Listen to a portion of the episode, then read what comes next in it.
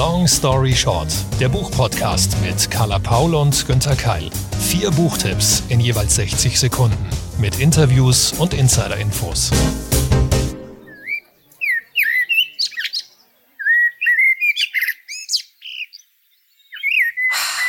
Da wird einem doch schon ganz warm ums Herz. So langsam aber sicher kämpft die Natur sich nach vorne. Der Frühling kommt. Ich rieche es auch schon, wenn ich morgens mit den Hunden draußen bin. Tatsächlich, da hat sich was verändert.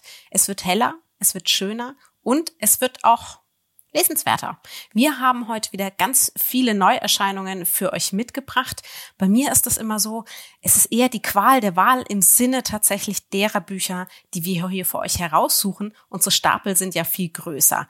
Günther, wie geht's dir denn so inmitten der aktuellen Neuerscheinungen? Ich habe genau das gleiche Problem wie du, das stimmt. Also dieses Auswählen ist einerseits ja ein Privileg, das ist ganz, ganz toll, dass wir das dürfen und müssen.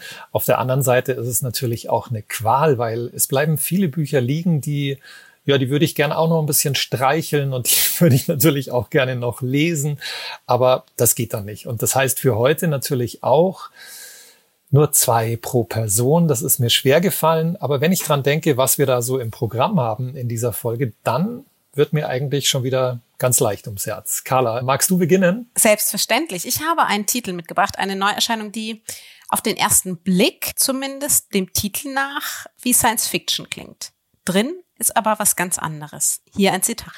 Ein Mann wird einen gebundenen Fuß nur selten berühren, wie man weiß. Lass sie in ihre kleinsten Pantoffeln ein Beutelchen einnähen. Dort wird sie ihre dunkelsten Geheimnisse aufbewahren. Hm. Ja, also geheimnisvoll klingt dieses Zitat für mich jetzt auch. Da bin ich sehr gespannt, was ich schon weiß, Carla, dass das Kurzgeschichten sind und das wundert mich, weil bist nicht normalerweise du die, die zu mir sagt, ach Günther, schon wieder Kurzgeschichten und jetzt hast du doch wieder Kurzgeschichten selbst? Ja, wir hatten das, glaube ich, auch schon mal besprochen. Mir fällt es tatsächlich schwer, dass ich erst in eine Situation reingekippt werde, dass ich Menschen kennenlerne, dass ich sie mit ihren schönen, hellen und den Schattenseiten kennenlerne und dann wieder rausgeworfen werde. Ich bin eher, also von, von meiner privaten Leseleidenschaft her bin ich tatsächlich eher Romanleserin, aber hier hat's mich tatsächlich neugierig gemacht und, und immer wieder gibt's ja dann doch Kurzgeschichten, wo man sagt, Mensch, dieser kleine Augenblick, der war es dann trotzdem wert. Und es gibt eben auch Geschichten, die sind nicht lang erzählbar, sondern da kommt es genau auf diese Situation an. Wir haben uns so ein bisschen gestritten um dieses Buch, denn das wolltest du eigentlich auch vorstellen. Was hat dich denn daran neugierig gemacht?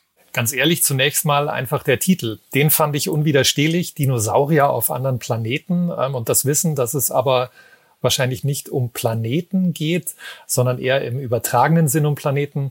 Die Autorin und vieles andere, der Verlag auch, Luchterhand, hat immer herausragende Bücher.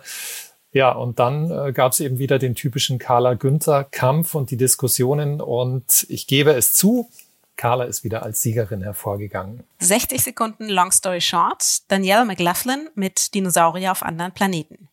Erschienen als gebundene Ausgabe im Luchterhand Verlag im Februar 2021 Übersetzt von Silvia Morawetz, 256 Seiten.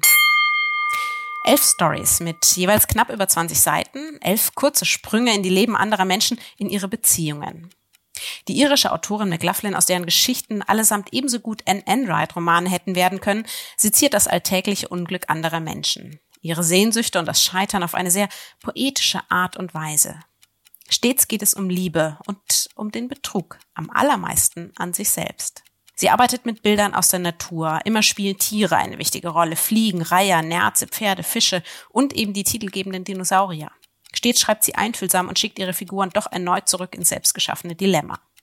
Die Autorin wurde für Schreiben mehrfach ausgezeichnet. Auch für diesen Band stand sie auf der Shortlist für den Irish Book Award und erhielt den mit 165.000 Dollar dotierten Windham Campbell Preis. Einzeln sollte man sie lesen. Diese Geschichten, sie brauchen Raum zum Wirken. Im Guten wie im Schlechten. Sie müssen ein bisschen einsickern in das eigene Leben, nachdem man sich beim ersten Lesen sofort distanziert. Aha, guck, das machen die falsch. Haha. Oh wait, das bin ja eigentlich ich. Treffer versenkt. Also das heißt, diesen Effekt sollte man wirklich stehen lassen. Das heißt, am Abend auch nur eine Geschichte, nicht gleich noch zwei oder drei weglesen. Man gerät ja in Versuchung, aber ich finde, dann äh, tut man diesem Buch tatsächlich Unrecht, weil hier wirklich ganz gezielt eben Menschen aus einer Perspektive geschrieben werden. Dafür braucht man Raum und das ist nichts, was sich gleich entwickelt, sondern was ein bisschen dauert, wo man vielleicht nochmal nachblättert, wo man darüber nachdenkt und zumindestens meine Leseempfehlung wäre ich denn sozusagen eine literarische Apothekerin, wäre eben tatsächlich vielleicht alle drei, vier Tage mal eine zu lesen und sich zu überlegen, wie würde ich denn damit umgehen? Ich habe beim Lesen der ersten beiden Kurzgeschichten, mehr habe ich dann nicht geschafft, weil ich mir dachte, okay, Carla stellt sowieso vor, dann muss ich das erstmal nicht lesen und kann es mir für später aufheben. Und bei diesen ersten beiden hatte ich so das Gefühl, das ist eine sehr ja, wie soll ich es nennen, kunstvolle, kultivierte Sprache. Siehst du das ähnlich? Es ist eine sehr poetische Sprache, das stimmt. Sie schafft sehr, sehr viele Bilder, auch in den Vergleichen mit den Tieren, also die uns, die sich wie so ein roter Faden durchziehen durch, durch die Geschichten und auf die wir immer wieder treffen. Nicht alle leben, das noch dazu. Ich finde, es passt hier aber ganz gut. Also es passt als Bilder sozusagen auf das, was die Menschen dazu erleben für mich war es auch nicht zu romantisch, nicht zu kitschig, nicht zu übersättigt, sondern genau treffend für das, was da passiert und was die Menschen ja meist in eigener Schuld sozusagen ruinieren, was ihnen eigentlich vorher an Glück, an Leben, an Liebe geschenkt war. Schimmert auch was wirklich Irisches durch, also in Bezug auf die Atmosphäre oder die Menschen, die erwähnt werden, oder ist das für dich internationale Literatur? Erst dachte ich tatsächlich, oh, es klingt sehr amerikanisch, weil es ähm, so gekonnt klingt. Ich finde ja, die Amerikaner, die das schreiben, meist professionell lernen. Da merkt man schon, die können das auf eine ganz andere Art. Aber dieses Düstere, das zumindest ich in irische Literatur oft rein interpretiere, das Raue, das ja auch oft wortkarge und dann entstehen natürlich ganz andere Verbindungen zwischen den Menschen, wenn so vieles unausgesprochen bleibt. Das findet sich hier auch tatsächlich wieder. Ob das jetzt gezielt irisch ist, weiß ich gar nicht, aber man kann sich das gut in der dortigen Landschaft vorstellen. Du hast ja mehrfach die Tiere erwähnt und auf dem Cover ist ja auch nicht etwa ein Dinosaurier, wie der Titel sagt, sondern ein Reiher. Ist das programmatisch und wichtig? Der Reiher spielt tatsächlich auch wie die titelgebenden Dinosaurier im Buch eine Rolle in verschiedenen Geschichten. Ich will dazu nicht zu viel spoilern, aber er übernimmt eine Killerfunktion. Damit möchte ich rausgehen und übergeben zu deiner Neuerscheinung, die, glaube ich, auch irgendwie mit, mit Tieren oder besonderen Gestalten zu tun hat. Beides, ja, hast du recht. Und ich habe auch gleich ein Zitat, ein tierisches Zitat, könnte man fast sagen, für dich. Ich will ein Wiesent werden. Nicht in diesem Leben, aber vielleicht irgendwann danach im nächsten Leben. Die Bullen ziehen allein langsam durch den Urwald und haben ihre Ruhe. Wiesente sind die glücklichsten Tiere auf der Erde. Und weißt du warum? Weil sie so vernünftig sind. Die wissen, wie das Leben läuft. Das soll jetzt nicht als Geringschätzung oder negative Bewertung gemeint sein, aber ist das ein Kinderbuch? Könnte man nach dem Zitat wirklich meinen. Nein, es ist kein Kinderbuch, es ist eine Graphic Novel und die Texte, die Dialoge sind wirklich sehr knapp gehalten. Also da wird nicht viel gesprochen. Von daher hast du durchaus recht. Das ist ähnlich eines Kinderbuches, aber dann doch wieder ganz anders, ganz komisch, ganz traurig, ganz philosophisch. 60 Sekunden. Long Story Short für Jaroslav Rudisch und Nikolaus Mahler mit Nachtgestalten aus dem Luchterhand Verlag. Es ist dunkel, tiefschwarze Nacht. Irgendwo in einer europäischen Stadt, wahrscheinlich Prag. Da sind zwei komische Gestalten. Sie haben kurze Beine, lange Nasen, einer ist klein, der andere groß. Sie gehen durch die Dunkelheit, langsam. Sie bleiben stehen, rauchen, erzählen sich Geschichten, gehen weiter, trinken ein Bier in einer Kneipe, kurz bevor sie zumacht. Diese Momente wiederholen sich. Von Bier zu Bier, Zigarette zu Zigarette, Kneipe zu Kneipe, schlendern die Nachtgestalten durchs tiefe Schwarz. Sie waren mal in die gleiche Frau verliebt und haben schon einige Katastrophen erlebt. Sie fragen sich, wie man den Irrsinn des Lebens ertragen kann und ob die Geschichte schuld ist an allem. Nützt es vielleicht, Geschichte zu studieren, um die Welt und die Menschen zu verstehen? Oder besser Biologie, Physik, Soziologie? Wahrscheinlich hilft alles nichts, denn wer kann dieses Leben schon begreifen? Vielleicht müsste man ein Wiesent sein und kein Mensch, meinen die zwei, oder man müsste raus aus der Stadt, dem Wahnsinn entfliehen, aufs Land.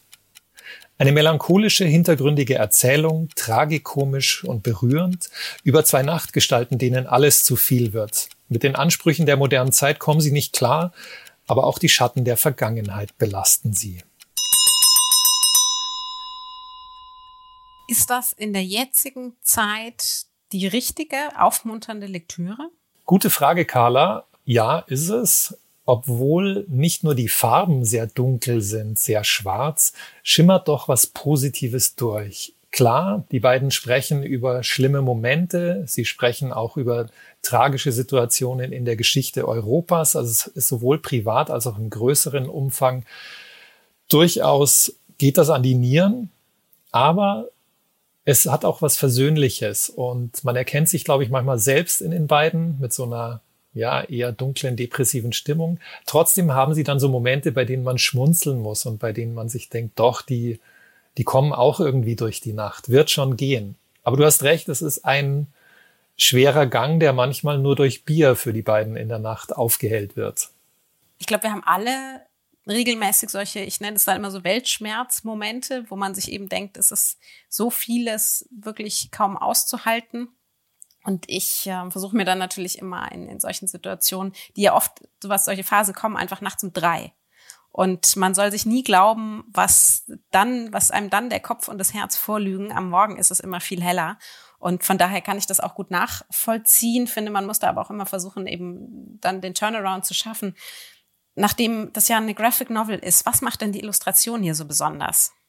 Das ist diese Mischung aus einem untergründigen, hintergründigen Witz und dann doch dieser Tiefe und Dunkelheit. Also das ist satt, das ist tief, das Schwarz und dann gibt's das helle, weiche Blau, starke Kontraste im Himmel oder auch das Licht, das aus den Kneipen, die gerade noch offen haben, rausfällt.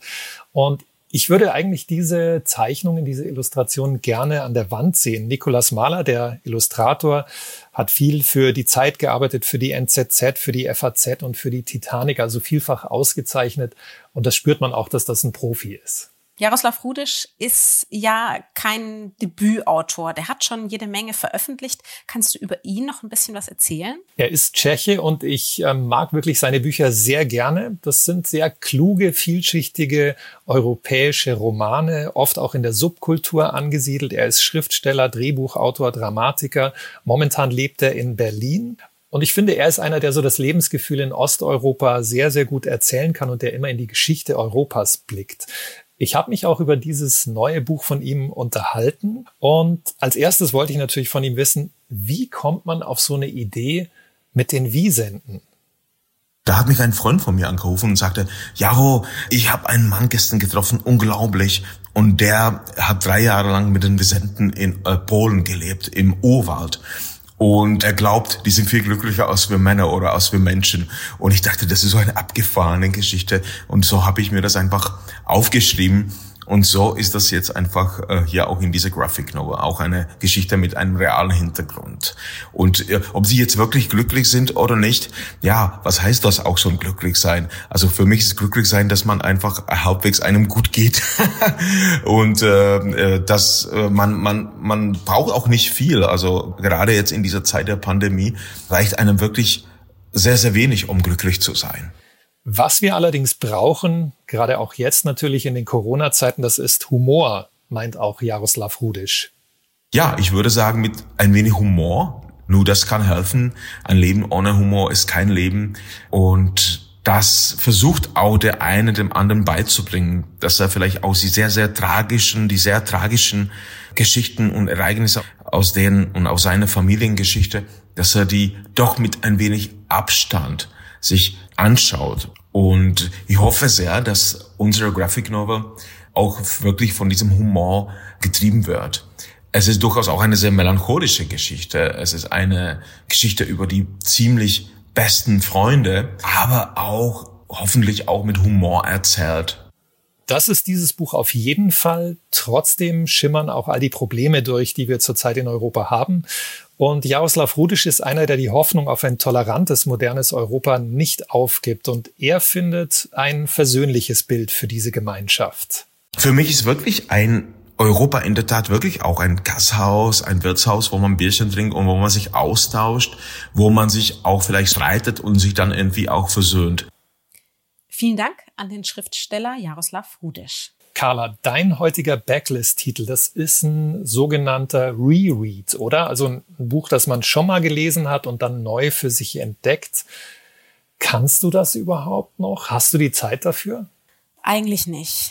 Also wir können ja kaum einen Bruchteil von denen lesen, die jedes Jahr überhaupt neu erscheinen geschweige denn, dass, also, dass man dann noch mehr Zeit hat für das mehrmalige Lesen älterer Bücher. Ich glaube, das kennen alle BuchhändlerInnen, aber das kennen auch die LeserInnen selbst. Es, es stapeln sich die, die man lesen möchte und dann guckt man auch so mit schlechtem Gewissen zurück ins Regal und denkt sich, aber mit denen hatte ich auch eine schöne Zeit. Da würde ich auch gerne mal wieder ein bisschen drin schwelgen, was nachlesen. Ähm, ganz, ganz schwieriger Zwiespalt. Bei mir ist es ja so, nur ganz wenige dürfen bleiben. Und darunter ist eben ein Regal mit Titeln, die mich im Leben weitergebracht haben oder die es eben heute noch tun. Das sind Bücher, die mir tatsächlich helfen, die ich bei Trauer, bei Angst, bei Wut, bei Stress, bei mangelnder Kreativität oder bei Zweifeln jeder Art rausnehme und immer mal wieder entweder reinlese oder ganz lese und immer wieder neu mit ihnen und damit ja auch mit mir ins Gespräch gehe. Das ist ganz wenig Belletristik. Das sind eigentlich zum Großteil eher Sachbücher, wie ist denn das bei dir?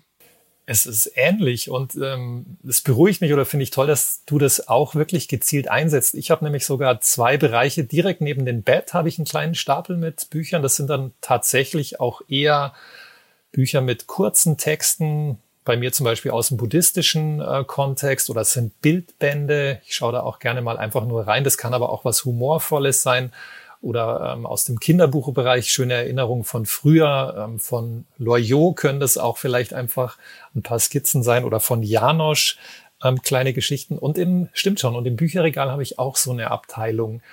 Und ich brauche das ja. Und das hilft mir, wenn ich schlecht drauf bin, wenn was Schlimmes passiert ist, dann, oder wenn ich einfach nur nicht einschlafen kann, ziehe ich da was raus und es klingt immer so, so abgedroschen, aber finde Trost. Das ist wirklich so.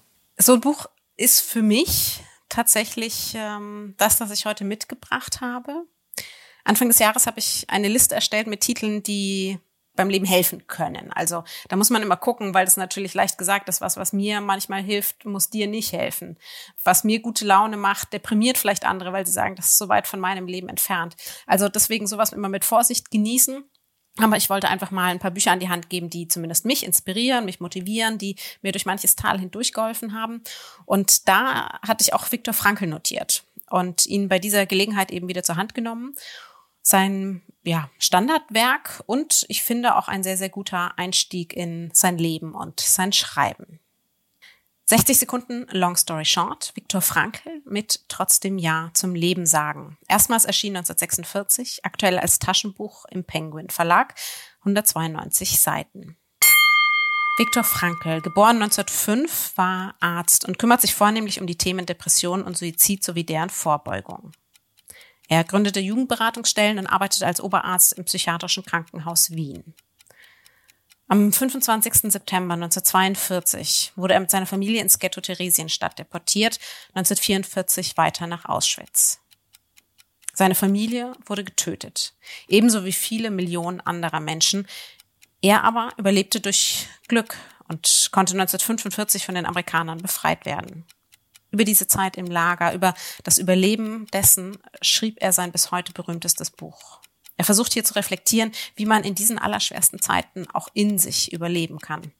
Wie man Ziele findet, den Glauben erhält und Mensch bleibt im Angesicht größten Leids.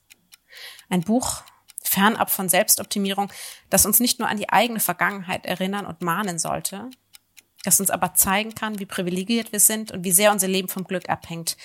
Ebenso wie wertvoll es aber sein kann, wenn wir es selbst im minimalsten gestalten und mit Sinn zu erfüllen wissen. Ein literarischer, autobiografischer Blick ins Dunkelste und ins Hellste zugleich. Hm, ja, und ich kann mir das gut vorstellen. Auf einmal nach dieser Lektüre, da werden dann die eigenen Probleme ganz klein, oder? Das, das wolltest du damit auch sagen. Naja, sie lösen sich ja nicht auf. Ich glaube, wir haben trotzdem ein Anrecht darauf, unsere heutigen Probleme zu betrauern und das ist natürlich, es ist eine völlig andere Situation. Es ist nicht vergleichbar. Das brauchen wir gar nicht, gar nicht versuchen. Ich finde eh ganz schwierig, Leid zu vergleichen. Wir haben Recht darauf, uns zu ärgern. Wir haben Recht darauf, wütend zu sein, Angst zu haben vor dem, was, was kommt. Auch wir sind ja jetzt in lebensbedrohlichen Situationen, wenn auch in einem ganz anderen Kontext. Aber ich finde, die Erinnerung sollte immer aufrechterhalten werden, gerade weil die Taten ja bis heute auf der ganzen Welt begangen werden, nicht nur von Rechtsextremen und Nationalsozialisten. Und weil wir alle früher oder später an unsere menschlichen Grenzen kommen. Er schreibt dazu im Buch eben als Beispiel, dass wir alle früher oder später vor die Entscheidung gestellt werden, bist du derjenige, der die Gaskammer baut? Bist du der, der sie betreten muss oder der, der jemanden davor retten kann? Das ist jeden Tag im Kleinen schon unsere Entscheidung, die dann im Großen Auswirkungen haben kann. Ich weine ganz viel mit solchen Büchern. Also ich gehe da auch ganz viel mit dem Leid mit. Ich kann das nicht fassen und finde es auch völlig in Ordnung und normal, dann da weiterhin erschüttert zu sein. Aber ich bin natürlich auch sehr dankbar und es verändert immer wieder meine Haltung ins Positive. Das ist es ja, was Literatur leisten kann. Und deswegen werde ich dieses Buch nun wieder in mein Regal stellen und hoffe, es wird dort ebenso wie in meinem Herzen immer einen Platz haben. Wenn Literatur diese Wirkung hat, ist eigentlich schon das Maximum erreicht. Und obwohl die Themen anders sind und die Autoren nicht vergleichbar sind, ich habe jetzt auch einen Backlist-Titel. Da geht es um einen Autor Colson Whitehead, der seine literarische Macht, seinen Einfluss in der Branche auch nutzt, um auf Schicksale aufmerksam zu machen, auf Ungerechtigkeiten. Die Nickel Boys aus dem BTB Verlag, übersetzt von Henning Ahrens, im Original erschienen vor zwei Jahren bei Hansa. Ein Musterbeispiel, wie Realität und Fiktion ineinander fließen können. Und ein Musterbeispiel, wie man zurückhaltend dokumentarisch über grausame Verbrechen schreiben kann. Die Handlung spielt 1962 in Florida. Elwood, ein 16-Jähriger aus einem schwarzen Ghetto, schwärmt von Martin Luther King und freut sich aufs College. Doch dann wird er plötzlich völlig unschuldig in die Besserungsanstalt Nickel Academy gesperrt. Eine üble Einrichtung, in der Gewalt und Rassismus ganz alltäglich sind. Elwood und die anderen Jungs werden missbraucht, geschlagen, vor allem die Schwarzen. Colson Whitehead weidet sich aber nicht am Schmerz und an den Schlägen. Er erzählt eher dokumentarisch von Elwoods Schicksal, ohne Schnörkel, ohne Effekthascherei, ohne Thriller-Elemente. Es ist ja schmerzhaft genug. Und deswegen wirkt sein kurzer Roman wie eine ernsthafte Ermittlung, Tatsächlich gab es eine ähnliche Anstalt in Florida und Whitehead greift auf reale Polizei- und Justizberichte zurück. Eine starke, aufwühlende Geschichte über Rassismus, ausgezeichnet mit dem Pulitzerpreis. Ich kenne den Roman auch. Auch hier haben wir wieder den Fall, dass wir uns ein bisschen darum gestritten haben, wer ihn denn vorstellen darf. Auch ich kann mich da nur anschließen. Das ist trotz trotz allem, was es mit einem macht. Und man wünscht sich so sehr, es wäre erfunden, wirklich lesenswert, wie ihr tatsächlich seziert und wie er uns auch mitnimmt in die Geschehnisse. Ähnlich zum Beispiel den True Crime Formaten, die es ja auch auf Netflix gibt, auch hier verwendet er sozusagen die Belletristik als Stilmittel, um uns der Realität nahe zu bringen. Kannst du was über den Fall dahinter sagen? Also derjenige, der sozusagen, was ist damals passiert? Worauf bezieht er sich da konkret? Ja, also es basiert auf der Dozier School for Boys in Mariana, Florida. Und es gibt tatsächlich, wenn ihr da noch ein bisschen mehr einsteigen wollt, es gibt eine Website der Überlebenden. Man kann die Geschichten ehemaliger Schüler in ihren eigenen Worten nachlesen. Und das macht also dann diese fiktive Geschichte von Whitehead noch viel stärker und nachvollziehbarer. Und ähm, wie schon erwähnt, ich fand das toll. 240 Seiten, das ist kurz genug, weil das überwältigt einen dann nicht. Auch eine sehr gute Empfehlung. Es findet jeden Februar der sogenannte Black History Month statt, wo man sich eben schwarzen AutorInnen widmet und solchen Geschichten nachgeht und eben auch mit Literatur sozusagen lernt, was bedeutet die schwarze Geschichte in den USA und natürlich auch hier in Deutschland. Ja, das war's dann auch schon wieder mit Long Story Short für heute. Alle Links und Informationen zu unseren bisherigen Folgen und natürlich auch zu allen Büchern findet ihr auf www.longstoryshort-podcast.de. Zu Risiken und Nebenwirkungen lest den Klappentext und fragt eure Lieblingsbuchhändlerinnen vor Ort. Ihr wisst, wir freuen uns über eure Bewertungen, ähm, wenn da Sternchen sind, wenn Likes kommen, wenn die Daumen nach oben gerichtet werden. Das freut uns also. Geht auf die jeweiligen Podcast-Plattformen und sagt, was ihr von Long Story Short haltet. Wenn ihr in den sozialen Netzwerken darüber sprecht, markiert uns bitte, dann können wir natürlich auch eure Begeisterung weitersagen. Long Story Short ist eine Kooperation zwischen Carla Paul, Günter Keil und der Penguin Random House Verlagsgruppe.